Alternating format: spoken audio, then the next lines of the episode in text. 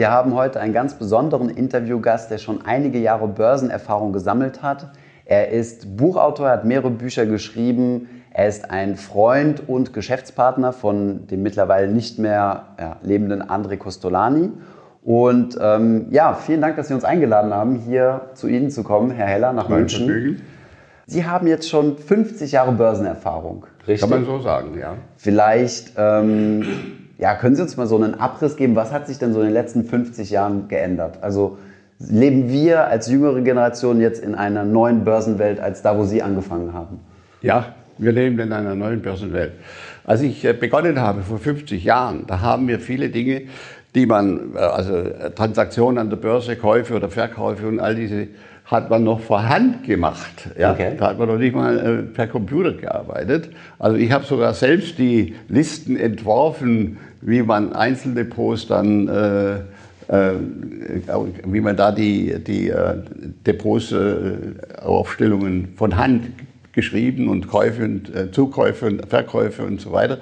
Ähm, und auch war die Börse eine Art Closed Shop, weil ähm, die Banken haben die Börsen dominiert und ähm, die hatten das Königswissen, während Otto Normalverbraucher, der kriegte äh, erst Informationen später und aus zweiter Hand.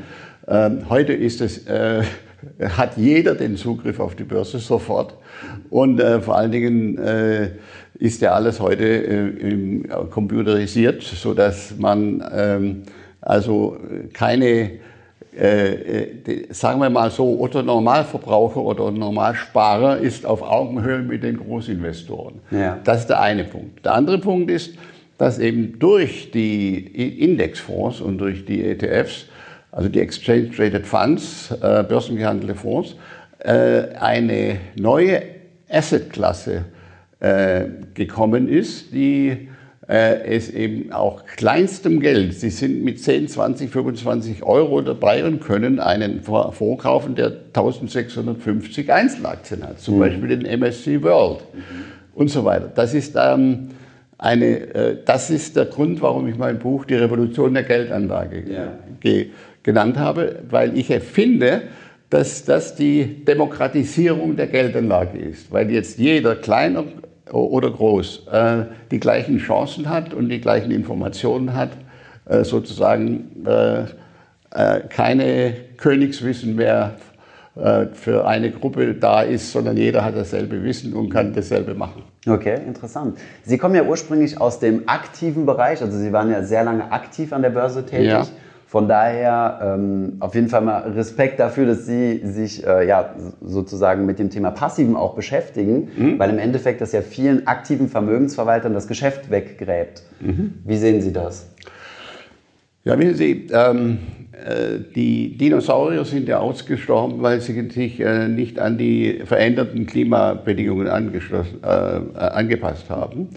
Und äh, in der äh, Investmentbranche findet ja eine äh, Art Revolution statt, denn diese äh, ETFs sind ja zu Gebühren pro Jahr von 0,07 bis 0,25 oder 3. Also im Schnitt sind es wahrscheinlich 0,3, was die ETFs so, je nachdem welche Gegend, ob es in Asien oder sonst wo ist oder ein, oder ein enger Markt ist, können Sie ein Depot zusammenstellen, das im Schnitt etwa 0,3 Prozent im Jahr äh, kostet, während ein aktiv gemanagter Aktienfonds äh, rund äh, 1,5 bis manchmal auch sogar 2 Prozent verlangt, die ja jedes Jahr praktisch auch zusätzlich gewonnen werden müssen, sodass auf Dauer von zehn Jahren fast nahezu 100 Prozent, aber zwischen 85 und, und 99 Prozent der aktiv gemanagten Fonds den Index nicht schlagen.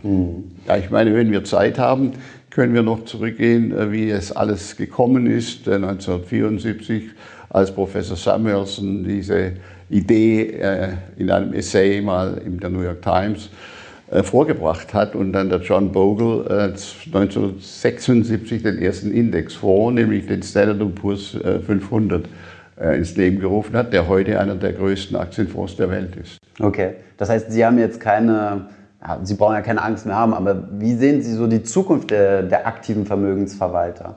Spielen die noch eine Rolle in der Zukunft oder? Ich denke schon, dass sie noch eine Rolle spielt. Und zwar kann man äh, heute mit diesen sogenannten Multi-Asset-Fonds, ja. äh, das ist eine ganz neue Form von ähm, Investmentfonds, der heute zugelassen ist. Das hat sich auch geändert. Das hatte man, hatte man früher nicht. Mhm. Wir durften keine Fonds hineinkaufen, wir mussten Aktien kaufen. Mhm. Das war nicht zulässig. Man durfte nur 10 Prozent äh, Fonds hineinkaufen. Heute kann man alles machen. Man kann Aktien kaufen, Anleihen kaufen, 100 Prozent mit Fonds bestücken. Ähm, diese ähm, äh, hybride, ich würde sagen, dass es eine hybride äh, aktive Verwaltung geben wird, nämlich, dass man in dem Umfeld oder in dem Bereich, in dem man äh, sich gut auskennt, mit Einzelaktien arbeitet. Zum Beispiel, wenn man einen Deutschlandfonds managen würde, dann kennt man sich wahrscheinlich in Deutschland ziemlich gut aus. Äh, äh, wenn es in die Nebenwerte geht, dann ist es schon ein bisschen diffiziler. Und bei S, äh, S also beim S-DAX, bei den S-DAX-Werten noch mehr. Mhm. Da würde man vielleicht da und dort schon ein ETF nehmen, ein, ein Index. Da hat ja. man die ganze in einem Korb. Also die Hybrid, hybride Form ist sozusagen das Äquivalent auf der Investmentseite was heute die hybride Automobile sind. Mhm. Nicht? Teils Verbrenner, wenn, wenn gebraucht, und dann auf der anderen Seite Elektromotor. Nicht wahr? Und so würde ich sagen, gibt es auch für die aktiv gemanagten noch oder teilaktiv gemanagt und teilpassive. Mhm. Das ist die Form, die ich sehe. Zweitens, natürlich eine Kompression, ein Druck auf die Kosten. Überall in Amerika haben die Fonds bereits ähm, etwa 30 äh, Prozent oder so äh, ihre Kosten gesenkt. Mhm. Das heißt also, das Heer von Analysten dünnt sich aus. Mhm. Und meinen Sie, also das, das wird ja häufig äh, als Argument angebracht, die, der, das gigantisch steigende Wachs oder wachsende Volumen in passive Fonds, also in ETFs, ähm, dass da irgendwie eine Art Boom entstehen kann, dass man quasi ähm, dass es quasi nicht mehr genug aktive Marktteilnehmer gibt, die die Preise kreieren? Oder sehen Sie da kein Risiko? Der schon genannte John Bogle, der übrigens dieses Jahr erst gestorben ist, der ist 89 Jahre alt geworden, der hat gesagt, wenn nur 8 oder 10 Prozent noch aktiv sind, die können genauso schon den Trend, äh, also die, die, die, ähm, die Effizienz Kosten, des Marktes sicherstellen. Effizienz des Marktes sicherstellen. Mhm, okay. Das heißt, Sie sehen da, weil wir bekommen das häufig unter unseren Videos gespiegelt, dass die Leute uns sagen, ja, in ETFs anlegen, das machen doch jetzt mittlerweile so viele. Ähm, entsteht da nicht eine Blase, die dann irgendwann platzt? Also haben Sie da nicht, äh, haben Sie da kein, sehen Sie da kein, kein Risiko? Also im Moment ist es so, dass, glaube ich, um die 15, 20 Prozent ähm, der Assets in ETFs angelegt sind. Äh, und die überwiegend, also rund 80 Prozent sind immer noch aktiv gemanagt. Erstens. Zweitens, allerdings verschiebt sich das Laufen ja. jetzt zugunsten der ETFs. Aber zweitens ist äh, zugegebenermaßen da ein Risiko da, wenn also zum Beispiel in einem, sagen wir, Crash oder in einem starken Absturz äh, eben die sekündliche oder minütliche Darstellung von, sagen wir, 1600 Aktien ähm, nicht mehr äh, dargestellt werden kann, wenn, die, wenn der Absturz rasch erfolgt, sodass auf rein technischer Basis, also äh, anlagetechnischer Basis, ein ETF stärker fallen kann als der ihm zugrunde liegende Index. Okay. Aber ich muss ja in dem Moment nicht verkaufen. Ja. Denn in dem Moment, wo sich das wieder beruhigt hat, wird es sofort wieder sich einpendeln. Dann, kommt die, dann kommen die Computer wieder nach. Das wird als das große Schreckgespenst an die Wand gemalt, dass diese große Gefahr besteht. Wenn Sie einen offenen Immobilienfonds haben, dann können Sie auch nicht äh, äh, damit rechnen, dass der innerhalb von Tagen Ihnen das Geld gibt. Manche sind heute noch geschlossen. Die sind geschlossen und abgewickelt. Ja, teilweise. Deswegen sage ich, was, warum müssen Sie in einem Absturz äh, verkaufen? Ich verkaufe grundsätzlich nicht, wenn, wenn eine Börse zurückschlägt. Das sind nur die Dummen, die das machen. Aber ist die Frage, also wir sind ja jetzt seit zehn Jahren wieder in der Hochphase, mehr oder minder, also seit 2009. Ähm, wie sehen Sie das Risiko, dass wir jetzt sehr viele ungebildete Investoren in den Markt haben, die genau diesen Reflex nicht haben und genau dann verkaufen, wenn die Kurse stürzen. Weil das ist ja das Risiko. Im Endeffekt ist ja nicht das ETF oder der ETF das Risiko, sondern dass die Anleger Angst haben und eine Fehlreaktion und dann so eine Kettenreaktion kreieren. mein Freund Costolani, den Sie schon erwähnt haben, ja. Der hat ja gesagt, äh, oder die Unterscheidung gemacht zwischen den hartgesottenen und den zittrigen. Ja. ja? Und die Zittrigen, die, die verkaufen halt, ähm, also die, die Zittrigen haben entweder nicht das Geld oder nicht die Nerven oder beides nicht. Mhm. Und die Hartgesottenen, die, die machen das Gegenteil. Nicht? Also Buffett hat ja gesagt, wir sind, äh, wir sind ängstlich, wenn die anderen gierig sind. Mhm. Und wir werden erst gierig, wenn die anderen ängstlich sind. Okay. Also das Gegenteilige oder auch, man nennt es auch das äh, antizyklische, antizyklische Verhalten. Verhalten ja. Mhm. Ähm, Natürlich wird es viele ähm, Zombie-Unternehmen geben, die jetzt äh, äh, Kredite genommen haben, die sie sonst nicht kriegen würden und die nur leben können, weil sie keine Zinsen zahlen müssen und kein, äh, keine Chance haben, auch jedes zurückzuzahlen. Also die Zukunft sieht nicht gerade rosig aus, was eine Konstitution oder die, die, äh, die Beschaffenheit, Beschaffenheit der, der, der, der gesamten ähm, Finanzszene anbelangt. Wenn ich bedenke, dass in so langer Zeit eben Geld zu Nulltarif zu haben war und da die EZB ja durch ihre Strafzinsen mit minus 0,4 oder auch Höhe, im Höhepunkt sogar minus 0,7 die Banken regelrecht gezwungen hat, Kredite zu vergeben. Weil wenn sie es nicht gemacht haben, sind sie, Verlieren sie dann müssen sie es bei der EZB bunkern, das Geld. Nicht? Und mussten zur Strafe zahlen. Ich meine, das war eine hirnrissige Politik, die der, der Draghi da gemacht hat und die wird sich noch sehr nachteilig in Zukunft auswirken. Sowohl auf die Banken wie auch auf die Zombie-Unternehmen, die dadurch äh, finanziert wurden und dann reihenweise pleite gehen. Mhm. Äh, und das wieder Rückwirkung hat auf die Banken. Ähm, aber äh, ich denke mir, dass die Schocks größer sein werden, als sie in der Vergangenheit waren. Okay. Äh, denn Weil mehr Geld im Markt die ist? Zittrigen, ja, mehr Geld und, die, und die, ja, da kommen ja noch die Computer dazu. Mhm. Da kommen ja noch die Algorithmen dazu. Die sind ja auch wieder von Menschenhand gemacht, mhm. dass an gewissen Schwellen wird dann verkauft. Und wenn es noch weiter runtergeht, dann wird noch verkauft. Das so heißt also Stop-Loss-Limits oder was? Wie stelle ich mir das genau vor? Ja, ich meine, ich meine, dass eben ähm, großes Geld, das in, äh, in institutionellen, also sagen wir Pensionsfonds oder Hedgefonds und so weiter, heute ist ja ein riesen Berg von, riesen Berg von äh, Geld unterwegs, das Laufen von den Notenbanken geschaffen wurde, da draußen herumschwappt. Und ähm, wenn man äh, dann noch die, eben die Computer hat, die auf gewisse äh, äh, Kursbewegungen dann automatisch reagieren und nicht nur einer, sondern viele in der ganzen Welt. Die sind ja alle vernetzt untereinander. Deswegen sind ja die Ausschläge heute, obwohl an, wenn man es rein äh, logisch äh, betrachten würde, müsste ja, wenn mehr Geld da ist und mehr Teilnehmer, die Schwankungen geringer sein. Mhm. Aber durch die technische äh, äh Entwicklung? Äh, Entwicklung ist es so, dass die Ausschläge größer werden. Mhm. Also wir müssen damit rechnen, dass die Schwankungen so sind, dass die zittrigen äh, schnell aus dem Markt gedreht nervzehrende werden. Zeiten haben werden. Okay. Was würden Sie denn jetzt jungen Leuten empfehlen, die gerade in dieses neue Marktumfeld einsteigen, die jetzt zehn Jahre äh, Hus hinter sich sehen und die jetzt verstärkt solche, solche Argumente hören wie es gibt sehr, sehr viel äh, Geld im Markt, wir geraten in eine Negativzinslandschaft. Ähm, was würden Sie solchen Leuten raten, die jetzt anfangen mit dem Vermögensaufbau? Also Vermögensaufbau heißt Sparprogramm. Mhm. Und ähm, Sparprogramm heißt, dass ich, äh, sagen wir, äh, je nachdem wie viel Geld ich habe, wenn ich 100 habe, dann kann ich ein oder zwei.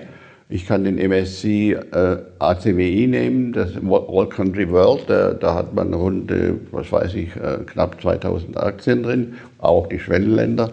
Ähm, wenn ich etwas mehr Geld habe, kann ich weiter differenzieren. Ähm, aber wenn ich spare und das Ganze, das ist ein Muss, auf Automatismus stelle, mhm. Sodass der, dass der menschliche Schweinehund nicht äh, ins Spiel kommt, mhm. ich muss es auf Automatismus stellen, dass wenn es mal heftig schwankt, ich nicht äh, anfange zu zittern und sage, ich, jetzt warte ich ab, bis das vorbei ist. Mhm. Nein, dann muss gekauft werden. Mhm. Und auf diese Weise werden sie fast schon automatisch ähm, da, äh, sind sie dabei und bekommen mehr Anteile. Das ist wie auf dem Viktualienmarkt, der ist etwa äh, 600 Meter entfernt von hier. Ähm, die Menschen äh, oder die Frauen, hauptsächlich die für den Haushalt einkaufen, die gehen dahin, wo der, wo, wo, wo der Kohl am, am billigsten ist. Mhm. Ähm, und nicht dahin, wo, wo er gerade gestiegen ist, während es in der Schweiz gerne so ist, dass man das, was gestiegen ist, findet man gut und das, was gefallen ist, das findet man schlecht. Das heißt also, äh, die, ähm, Spar, ähm, die Sparjugend äh, durch einen Auto, auf Automatismus gestellten, also mit Dauerauftrag an die Bank, äh, gestellten, gestelltes Sparprogramm verhält sich dann wie die kluge Hausfrau sich auf ein, einem Gemüsemarkt verhält. Mhm. Ja? Sie, sie kommt automatisch immer zu den billigsten äh, dazu, zu den billigsten Gütern oder zu den billigsten äh, Angeboten. Mhm. Während wenn man es von Hand macht, dann kommt der, der, der, innere Schweinehund ins Spiel, der sagt, oh, jetzt im Moment warte ich das ab, bis, der, bis das Gewitter vorüber ist. Ja.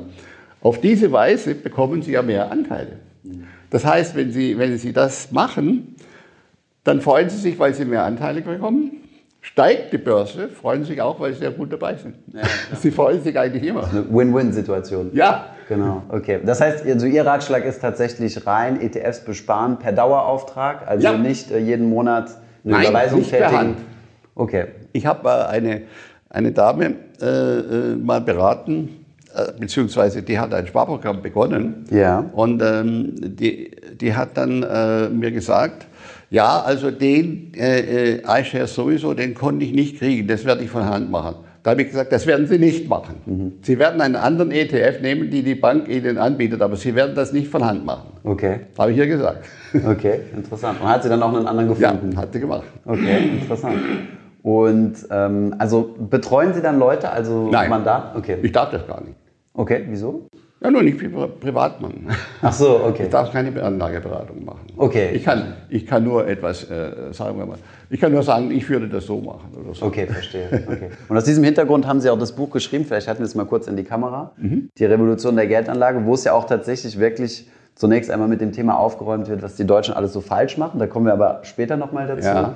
Und Sie leiten ja dann auch her, warum jetzt ETFs eine, eine Revolution in der Geldanlage darstellen. Richtig. Demokratisierung der Finanzen. Richtig.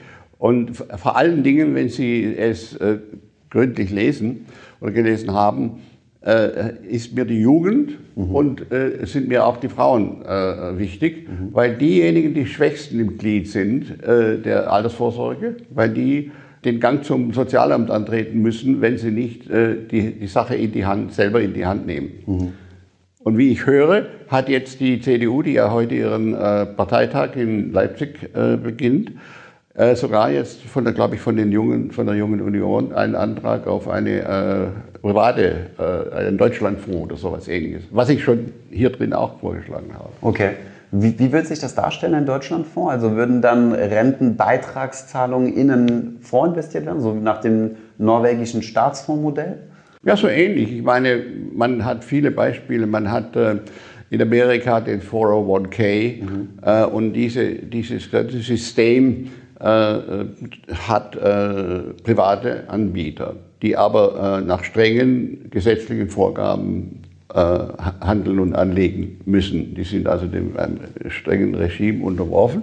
Aber der Anleger kann frei wählen, welche er nimmt. Wenn er jung ist, würde ich ihm empfehlen, 100% Aktien vorzunehmen. Wenn sie 50, 60 sind, dann würde ich allmählich in, in Richtung ein bisschen mehr Anleihen gehen. Und weil ich ja bald in, mit 65 oder so entsparen werde, da will ich nicht ganz zu 100 Prozent den starken Schwankungen an den Börsen ausgesetzt ja. Äh, sein, wenn ich Aktien zum äh, meinem Unterhalt hier und da verkaufen muss. Oder, ja.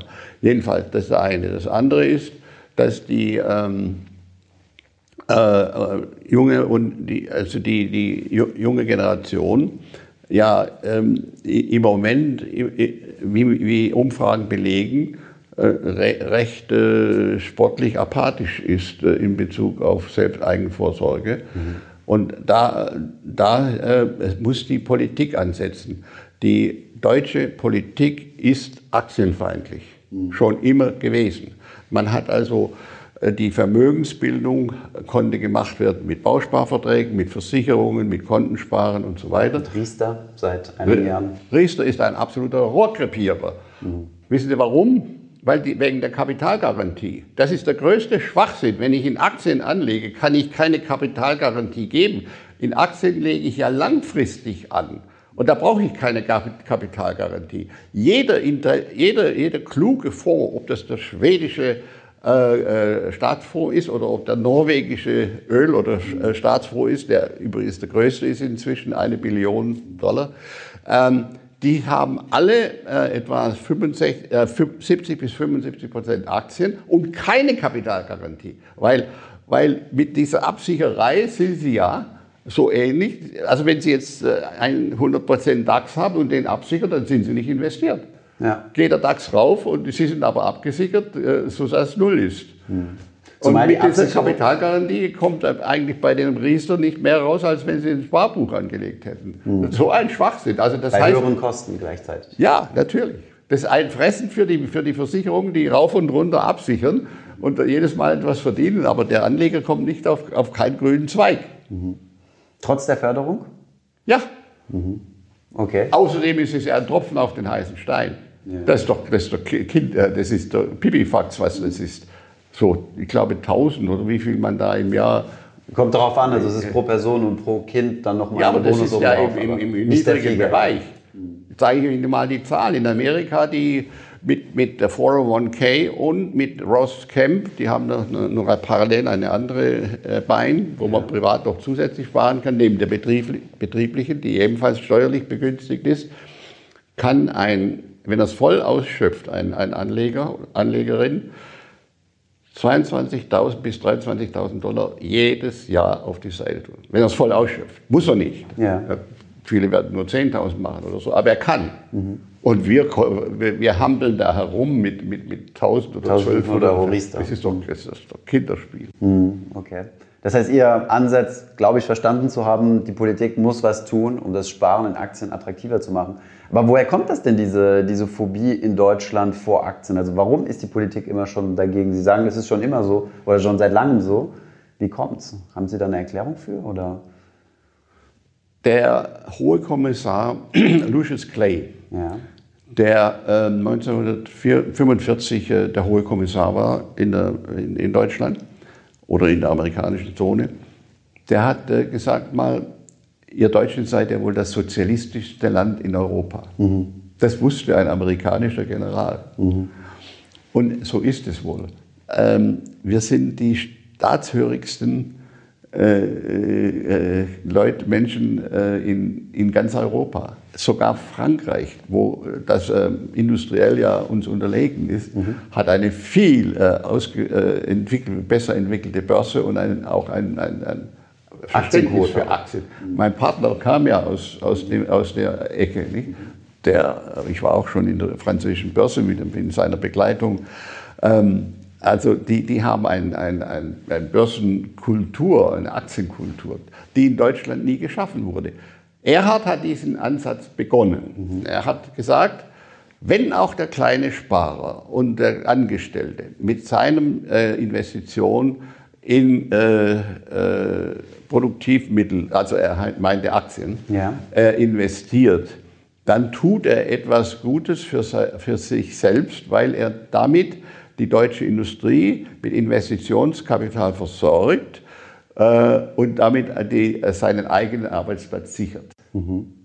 Das hat er hat gesagt und er hat auch Taten geschaffen. Er hat dann die Beussack, die FEBA und die VW als Volksaktie ähm, äh, unter, unter die Menschen gebracht zu einem Rabatt und nicht, wie man die Telekom emittiert hat. Ich habe damals gesagt, wunderbar, jetzt, jetzt äh, greifen Sie wieder die Idee von, äh, von Erhard auf. Mhm. Nein, der Staat wollte so, so, viel wie möglich Geld einnehmen. Mhm. Der hat es zu einem Rabatt gegeben und er wollte aus Deutschen ein Volk von Aktiensparern machen. Mhm. Ja?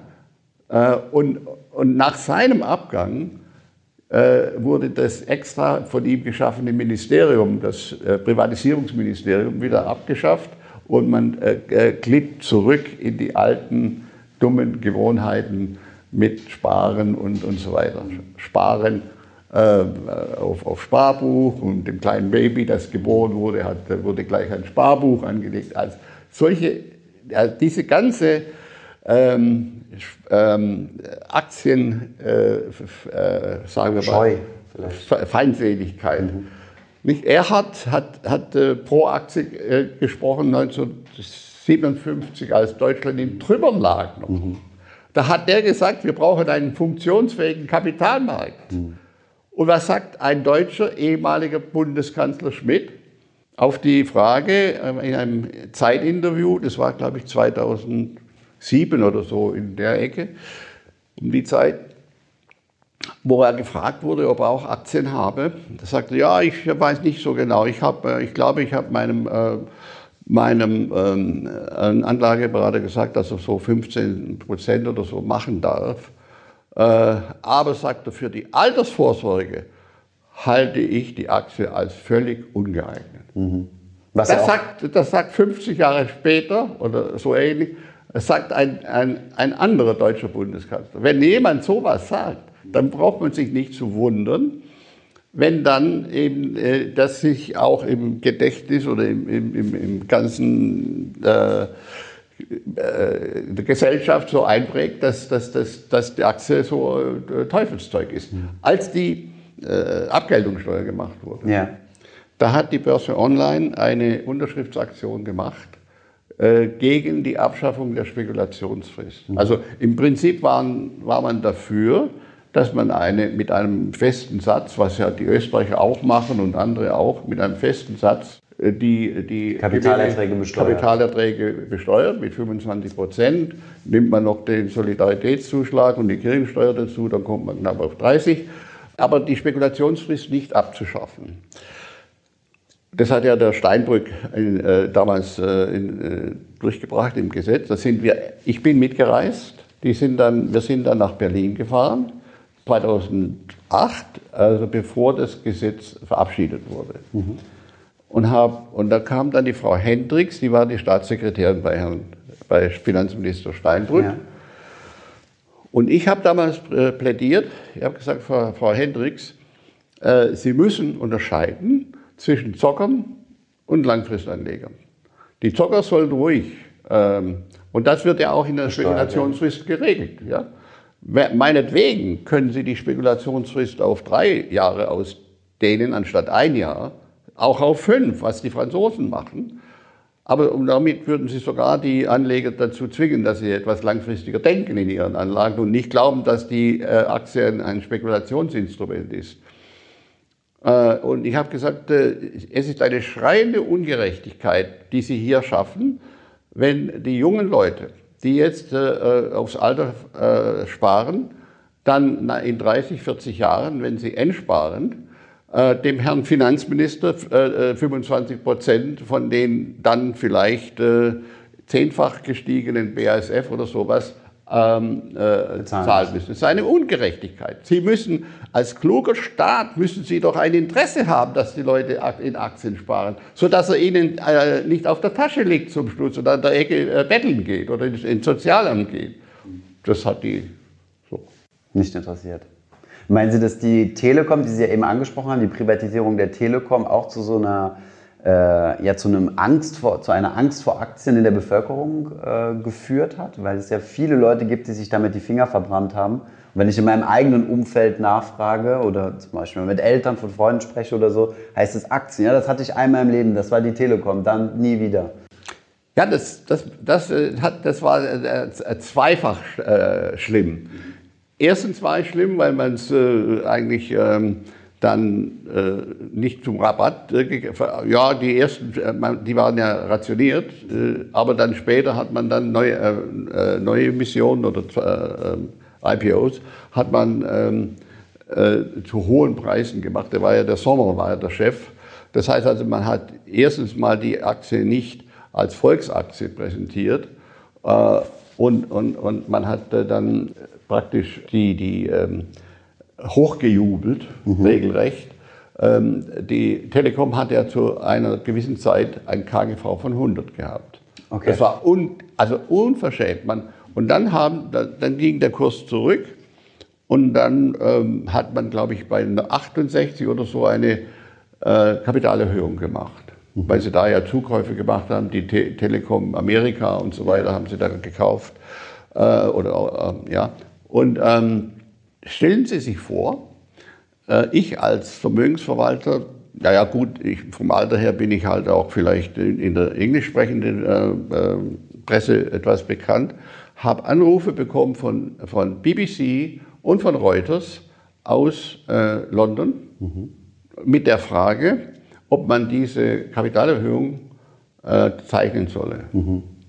Ich habe mich gewundert, dass ich angerufen werde. Also ich meine, so, so riesig ist die Firma auch wieder nicht, dass ich da. Mhm. Nein, äh, ich habe gesagt, down, da, thumb, thumb down, mhm. don't touch it. So. Ja? Warum haben die das gemacht? Weil der Sommer, der Schlitzohr, die ähm, alle Banken ins Konsortium genommen hat. Der, der, Vor, alle, der Vorstand alle, der, der, der Telekom. Der Sommer, ja? Ron Sommer hat alle in, in, in, in, ins Boot geholt, ins Konsortium geholt. Nicht äh, drei Banken oder vier, alle. Und die hatten dann alle einen Maulkorb. Nicht wahr? Wenn, wenn ein, ein, jemand gefragt hat, was soll ich machen, haben die gesagt, ich schicke den Prospekt. Lesen Sie den Prospekt. Mhm. Also vielleicht nur zum Verständnis, wenn, wenn, äh, wenn eine Firma IPOt, dann wird die von Banken betreut. Ja. Und wenn ich jetzt alle Banken irgendwie an mich kette, dann dürfen die ja nichts sagen, weil die einen Interessenskonflikt haben. Genau. Dürfen also nicht sagen, die Firma ist gut oder die Firma ist schlecht, genau. sondern ich sage gar nichts. Genau. Und wenn du keine Bank mehr hast, die irgendwas sagt, dann gibt es halt keine Marktmeinung, richtig? Genau. Und dann kommen sie zu mir und sagen, äh, was ist ihre objektive Meinung? Und ich sage, don't touch it. Okay. Aber scheinbar haben es viele Leute gezeichnet trotzdem. Weiß ich nicht. Okay. Aber, aber so, so lief das. Also der Ludwig Erhard würde sich im Grab umdrehen, wenn er dieses, dieses miese Spiel mit angesehen hätte müssen, was da mit den, mit den deutschen Anlegern getrieben wurde. Okay, interessant, ja. Ich hoffe, diese Podcast-Folge hat dir gefallen. Wenn ja, dann zöger doch nicht in deinem Umfeld, bei deinen Freunden und Bekannten von diesem Podcast zu sprechen und wenn du auf iTunes bist, dann lass uns doch gerne eine Bewertung da und einen Kommentar, denn das hilft uns, mehr Menschen zu erreichen und für das Thema finanzielle Bildung zu begeistern. Wie immer findest du in den Show Notes und in der Beschreibung zu dieser Podcast-Folge alle wichtigen Verlinkungen. Vielen Dank fürs Zuhören und hoffentlich bis zum nächsten Mal.